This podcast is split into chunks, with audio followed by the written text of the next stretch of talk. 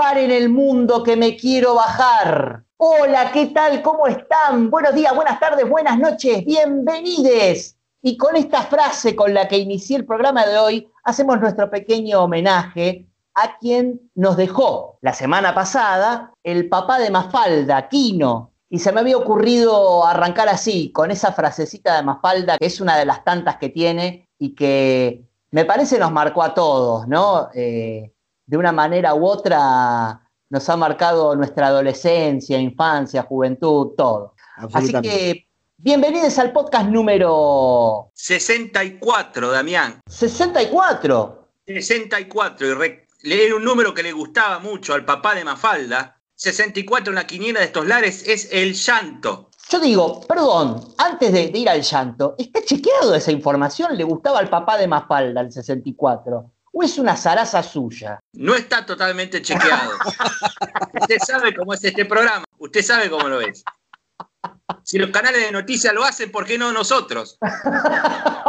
Usted se está derechizando, ¿eh? ¡Ojo! No, no, no, esto es mundial, esto es mundial. Hablando de mundial, hablando de mundial, en donde también el número 64 es el llanto, es en el país llamado Sri Lanka. Muy conocido este país, muy conocido. ¿Dónde queda? Ubíquenos geográficamente. Muy conocido por quién? quién. ¿Quién lo conoce a Sri Lanka? ¿Qué es eso? Millones de personas lo conocen. Primero, primero los, que, los srilanqueños que viven ahí lo conocen. Es una isla de 64 mil kilómetros cuadrados, un islote así donde viven 21 palos de personas. 21 millones de personas. Va a ser un montón. La República Democrática Socialista de Sri Lanka, ¿eh? a mucha honra. No, no, quedó el nombre setentista, le quedó un nombre setentista, pero, pero no, es una eh, democracia burguesa occidental.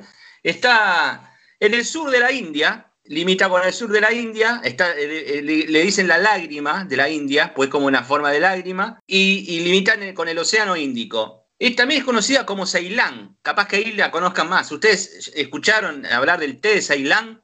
Claro, viene de ahí. Ah. Exactamente. Exactamente. Está, bueno, como decía, en el sur de la India, en el Golfo de Bengala. Tiene dos capitales. Una capital de, la anterior, de la vieja época llamada Colombo, y la capital de ahora, que lo voy a leer porque todo de corrido se llama así, lo tengo que leer.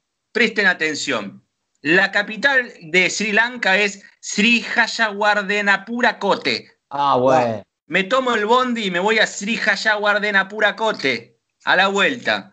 Le deben decir Capital Federal, como acá. Voy a Capital Federal.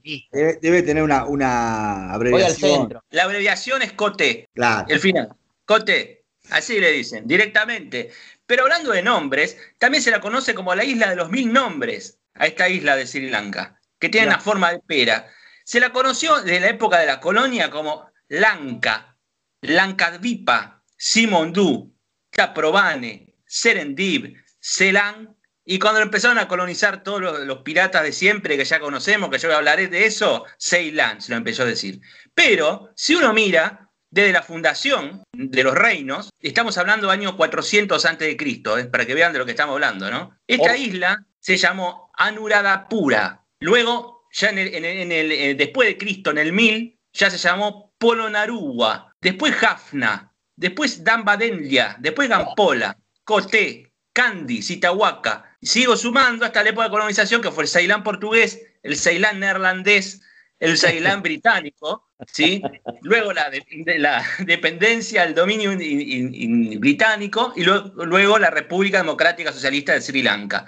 O sea, un bolonque de nombres terrible. Tenés para elegir, ¿eh? Pero siempre, como, como bien dijo usted, siempre aparece la misma gente de, los mismos, las mismas figuritas repetidas, ¿no? Sí, Portugueses, neerlandeses ingleses. Sí, exactamente, es un lugar bastante complicado igual, pues siempre estuvo habitado por los tamiles y los singaleses. Los singaleses venían de la India y estaban los tamiles ahí y se armaba Bolonqui, siempre se armó Bolonqui desde, antes de Cristo, que se estaban dando masa entre los dos. Y sigue hasta nuestros días ese Bolonqui. A todo esto le sumamos lo de este, nuestros amigos que dice usted, ¿no? Los portugueses, los holandeses, los franceses, los ingleses, que a lo largo del siglo XIII en adelante empezaron a invadir por las costas nada más. Adentro no se animaban. Porque estaban los ingaleses que lo sacaban carpiendo. A, a, la compañía de las Indias Orientales, o sea, la compañía neerlandesa de las Indias Orientales, a los franceses, ¿sí? A todos los sacaron carpiendo hasta que llegaron los ingleses Sí, que al final, eh, ¿qué hicieron? La típica. Eran muy buenos, muy buenos este, diplomáticos los ingleses. Se aliaron, se aliaron con, esta, con esta gente, con los de Coté, se aliaron con esta gente para expulsar a los franceses y después se los morfaron en dos panes. Básicamente, en el año 1805 se quedaron con todo. ¿sí? Hay historias lindas de esto. Hay historias lindas. Por ejemplo, si uno Ceilán británico, ¿sí? uno miraba el escudo era un elefante con dos palmeras pues está lleno de elefantes la isla, igual que la India. Pero hay elefantes y lo que hay más, casi la misma cantidad que gente, son macacos, monos. El elefante y el macaco por todos lados, lleno de macacos, por todos lados. Y tengo una historia interesante de esto, como para ir cerrando. En esta época de que se peleaban, las este, cuando estaba colonizado, se peleaban por el té, el algodón, el caucho, la canela y todas las cosas que, que expoliaron de este lugar Sri Lanka esta gente que hacía, eh, venían los portugueses y, llevaban la moneda, su moneda, la cuñaban la moneda ahí, ¿no? ¿Qué pasa? Después cuando venían la compañía de las Indias este, orientales neerlandesa, ¿qué agarraba? Agarraban la moneda de los portugueses y le metían un sello arriba, la, la, de un costado, ¿no? Este, sellada la moneda, para ahorrarse, cambiaba. Después venían los franceses de los Países Bajos, venían y ¿qué hacían? Le acuñaban el otro lado de la moneda, decían, ahora la moneda vale esta. Después se armó un bolón quibarro porque no sabías de qué, qué, moneda estabas usando, de qué lado, ver de este lado, del lado francés, que qué vale, lo mismo que el holandés, que el francés, hasta que vinieron, sí, un lío bárbaro, hasta que vinieron los ingleses y agarraron, bueno, tenían, viste, todo el oro que afanaban de, los de los españoles, agarraron y se llevaron su propia moneda. Déjennos, déjennos, ciudadanos del mundo, déjennos colonizar a nosotros algún lugar, a los argentinos, y por lo menos una moneda le ponemos patacón de nombre. bueno, muchachos, hoy vamos a hablar de muchos países, hoy vamos va a ser un programa con muchos datos, con muchos datos duros. Así que bienvenidos al podcast número 64 de Parece una cuarentena, el podcast de nuestro programa internacional Parece una broma. Y siendo las cosas así, te voy a pedir, Diego, que nos traslades al lisérgico mundo de los parece, una broma, por favor. Por supuesto, Damián, por supuesto. Y tengo uno, uno de obra de arte. Ah, sí. Sí, sí. Ah. sí. Por favor. Muy bien, muy bien. ¿Lo tenés a Santiago Maratea? No. Seguramente no. Seguramente no, Ustedes son gente grande, pero nosotros los jóvenes seguimos ah, mucho a Santiago. Claro, Santi Maratea le decimos. Y es que es un influencer. No me pregunten lo que es un influencer porque no sé a qué se dedica esta gente, pero parece que se dedican a algo, a influenciar. Pues debe, ser. Bueno, este muchacho hizo una obra de arte. Adivinen qué obra de arte hizo. A ver, eh, hizo Las Nereidas versión hombre. No. No, no, no, Dami, no, estás lejos, estás lejos, muy lejos. Hizo arte digital. Hizo pintura, pinturas digitales este, y, la, y la larga la web. No, más complejo, chicos, eso es una pavada lo que están diciendo, es todo, pavada. Este muchacho, ¿saben lo que hizo? Compró siete, los siete libros de Harry Potter, los siete libros, las siete ediciones de que hay de Harry Potter, le tachó todos los Harry y le puso concha, la palabra concha, sí, concha Potter, y eso le dice, lo puso a la venta como obra de arte, sí. No, no, no. Es un delincuente. no, no, no, pero es psiquiátrico, creo, pero ¿cómo se le puede ocurrir Primero, que se le haya ocurrido hacer eso, ¿no? Porque tenés que estar muchos días al pedo. Perdóneme, usted se enoja, Damián, conductor, que se utilice este vocablo, pero está al pedo para que se te ocurra hacer esa pavada. ¿eh? Me estoy enojando, no puede ser. Te voy a dar una mala noticia. Encima, ya por lo menos al momento de que, que, esta nota ya tiene varios días, ¿no? Ya vendió uno, a 20 mil pesos lo vendió. No. Porque lo puso barato, dice que lo puso a precio popular. No. Arranca paso, paso a admirarlo, paso de defenestrarlo a admirarlo en un segundo. Sí. 20 lucas. 20 luquitas hizo el tipo. Ponele que lo compró, no sé cuánto sale un libro de Harry Potter. Ponele que sale 2 lucas, vamos a exagerar un poco. 2 lucas, lo vendió a 20, muchacho. ¿Eh? Y, y, vendió uno, y quizás ya vendió todos. Y lo único que hizo fue tachar donde dice eh, Harry y ponerle concha, la palabra concha, un fenómeno. Más allá del de, problema mental que tiene este influenciador, Dije laburo, ¿no? Pues andás todas las veces que aparece la, la, palabra Harry en el libro, debe ser como dos mil, tres mil veces va a aparecer Harry. Estar ahí poniéndole. ¿Y qué pasa? Si encontrás una que se le traspapeló, que se le olvidó tachar y ponerle concha, ¿te tiene que devolver la guita? Te tiene que devolver la plata, claro. No sé si todo, pero te tiene que devolver el valor de, de, de esa palabra, por lo menos. No sé, por ahí dos pesos, hay que saber cuánto, cuánto concha puso.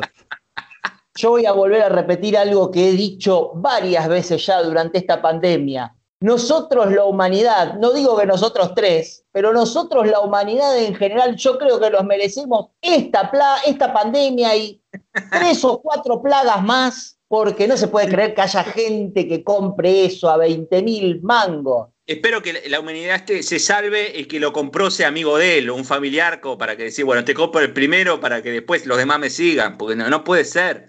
Me parece que no, Leo, eh, me parece que no, me parece que lo compró. Es más, ya elevó el precio, lo puso a 23 mil porque no, se agrandó, se agrandó y porque, porque, subió el dólar blue, seguro. Dijo, bueno, Desde acá nuestra más sincera admiración a este muchacho, que lo sumamos, lo sumamos a, a, a, esta larga lista de gente emprendedora, el hombre que había hecho la ruta en Bolívar, el muchacho en Vietnam que había armado todos los profilácticos usados. Ahora tenemos a esto, ideas hay. Cada vez mejores, muchachos. Ideas hay. Sí, sí, todas tácticas extrañas, ¿no? Como para sobrevivir, ¿no? Estamos pensando nada de, de, nada de un negocio en regla, ¿no? Estamos viendo todas cosas de dudoso, de dudoso origen. Pero está bien, pero está bien. Hablando de cosas innovadoras, ¿saben qué sección vuelve en el día de hoy? ¿Cuál? ¿Cuál? Noticias que no le interesan a nadie. Bueno, bueno. Qué buena la noticia. Qué buena noticia, pero no me interesa. Pero bueno, no igual me alegra que vuelva. Es una alegría, es una alegría. Y miren, para festejar este regreso, nos vamos a ir a viajar por el mundo, ¿sí? Ya les dije que hoy va a ser un programa con mucho dato duro. ¿Qué Ajá. tengo para ofrecerles en el día de hoy? A ver. ¿Ustedes les interesaría saber cuáles son los 10 países más felices del mundo? No, para nada, para nada, de verdad no me importa, no, no me interesa. ¿Para qué me sirve eso? Perfecto, ¿no les interesa? No. Yo se los voy a contar. Muy bien, allá vamos. Como siempre, estos datos de dudosa veracidad, en este caso nuestra fuente es el sitio traveler.com. Otra vez. Esto es el mismo dato que le pasaron a ustedes Sri Lanka y toda esa zaraza que hizo al principio. Bueno, es la misma fuente que nos da este dato. Traveler.com es una empresa de turismo a nivel mundial que se dedica desde hace unos cuantos añitos a realizar esta encuesta de cuáles son los países más felices del globo terráqueo. Y a pesar de que en este 2020 han sucedido cosas, este, la encuesta se hizo, mis amigos, ¿sí? En este mundo aterrorizando y aterrorizante en el que estamos viviendo, sin embargo hay gente que es feliz. ¿Usted quiere saber por tercer año consecutivo cuál es el país más feliz de la Tierra? No me interesa, pero dígamelo. Finlandia, no el queso, el país, Finlandia, ¿eh? Sí. Eh, sí, sí, sí, que tiene lógica, tiene lógica ahí. Todos esos países ahí arriba, eh, la gente no, no, no, necesita nada. Están cagados de frío, pero bueno, ¿no? Pero es un dato no, menor el frío. Yo ¿eh? no puedo creer que los países esos nórdicos, donde hace un frío insoportable, donde la noche, la mitad del año es de noche, sea, sea el país más feliz del mundo. A mí me parece que tiene que ver esto con la situación económica y nada más. Y bueno, de, esto es como decir, la, el dinero hace la felicidad. ¿Quieres saber cuál es el segundo país más feliz del mundo? ¿Cuál? Dinamarca. Claro. El tercero, bueno. Suiza. El bueno. cuarto, Noruega. Todos de por ahí menos Suiza que está en el medio. Ah, wow. Ves, la tienen atada eso. ¿Qué querés? Tienen todo, tienen todo.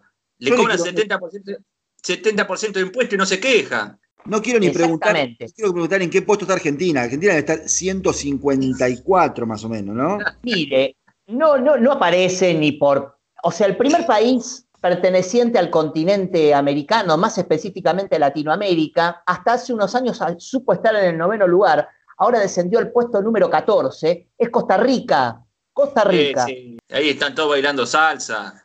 Todos están, están, ahí, ese calor, la playa, Cheyenne, qué sé yo, están todos Ese, ahí. No, no sea burro, mi amigo. Chayane es de Puerto Rico, por favor. Bueno, no más o menos. Es lo mismo. Costa Rica, Puerto Rico, es más o menos, estamos ahí.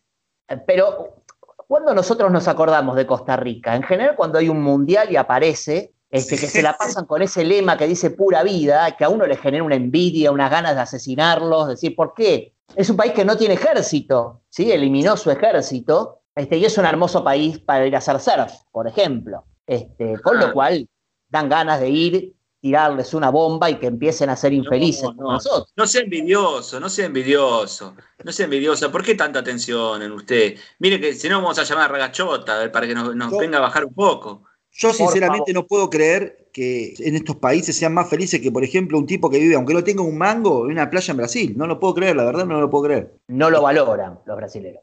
¿En base a qué están considerando que Sí, una persona es feliz sí. o no es feliz? Bueno, acá, viene un gran dato. Acá viene un gran dato. ¿Cuáles son lo- lo- la- las consideraciones que se tomó en cuenta? Bueno, este sitio muy serio, Traveler, este, entre sus datos duros que arroja, habla de lo siguiente, ¿qué es lo que valora el ciudadano de Finlandia fundamentalmente de su país? Que no existe ni división social por clases, ni desigualdad económica desde principios del siglo XX, que hay un estado de bienestar universal, esto también desde mediados del siglo pasado, que fue en crecimiento permanente, y entre otras cosas, dicen que tienen en su país la posibilidad de tener a alguien con quien contar, tener una sensación de libertad para tomar decisiones claves en la vida y que su población en líneas generales, o sea, el finlandés ve a su semejante, a su vecino, con generosidad y confianza. ¿Sí? El finlandés no ve a su vecino porque son un millón de personas en un territorio enorme, no ni lo deben ver, por eso son felices, porque no ven a nadie. Estamos muy envidiosos, estamos muy envidiosos. Después les voy a dar un dato de Argentina con respecto a esto. Eh, entre otras cosas, también ya eh, lo que tiene que ver con, con- con la estructura del país se habla de niveles de contaminación bajos. Usted que critica que hay poca gente y el frío, ellos ven con, con buenos ojos el clima y las temperaturas. Gente rara. Y fíjese esta nota de color que les voy a dar. Valoran sus baños de bosques contra el estrés, Buah, Madre mía. madre mía, qué mal que estamos. ¿eh? su famosa caja de para padres primerizos, su gastronomía, su genial arquitectura, su innovador diseño y sus auroras boreales. Ya les tomé bronca, ya les tomé bronca, ya está. ¿Qué, qué se piensan que son? Voy a llamar a, Putin de esta Rusia y nomás que los invada de vuelta. Que Totalmente. se dejen de probar. Totalmente. Exactamente, Escúchame, exactamente. Damián, me, termi- me terminás la lista porque llegaste hasta, hasta el puesto 4. Llegamos hasta el puesto 4. Después tenemos Islandia, Países Bajos, Seguimos todo por ahí. Suecia. Seguimos por ahí. Nos vamos a Oceanía, Nueva Zelanda, Bueno, está bien. Luxemburgo, Buah, que se dedican a lavar guita o a guardar Sí, guita, como sí. quieran decirlo. Y por último, en el puesto 10, Austria. buah. O sea, ahí, todos, unos, unos amargos, pero por lo menos en el fútbol son malísimos todos. Creo que Sí. no, o sea, por lo menos no le meten un gol ni, a- ni a- con el arco libre. ¿Cómo, puede- cómo, pueden ser felices si no tienen fútbol como la gente? No pueden ser felices la No. gente, por favor. Están diciendo cualquier cosa, Damián. Esta, esta noticia no le interesa a nadie. Es una porquería, no es una Una noticia. porquería. Es gente aburrida. Gente que agarra y su vida no, no tiene sentido porque no tiene todo servido en la mano. Tal cual, tal cual. ¿Ustedes quieren saber qué nivel de felicidad existe en la Argentina? No Sí. es una encuesta de ahora, o sea, nosotros ni figuramos en esta lista este año, pero hasta hace unos años atrás teníamos el 34% de la población que se sentía feliz. El 34%. O sea, bueno, el 76%. Bueno, eh, miremos el lado positivo, el, el vaso lleno. El 34% es feliz. Bueno, hay un 66% que, que- no se feliz. Pero bueno, miremos el lado positivo. Ahí no estoy contado yo, claramente. Ya, ya subió ese, ese margen, ya subió. Ahí- A mí no me preguntaron tampoco, yo Ah. estoy contento. ¿eh?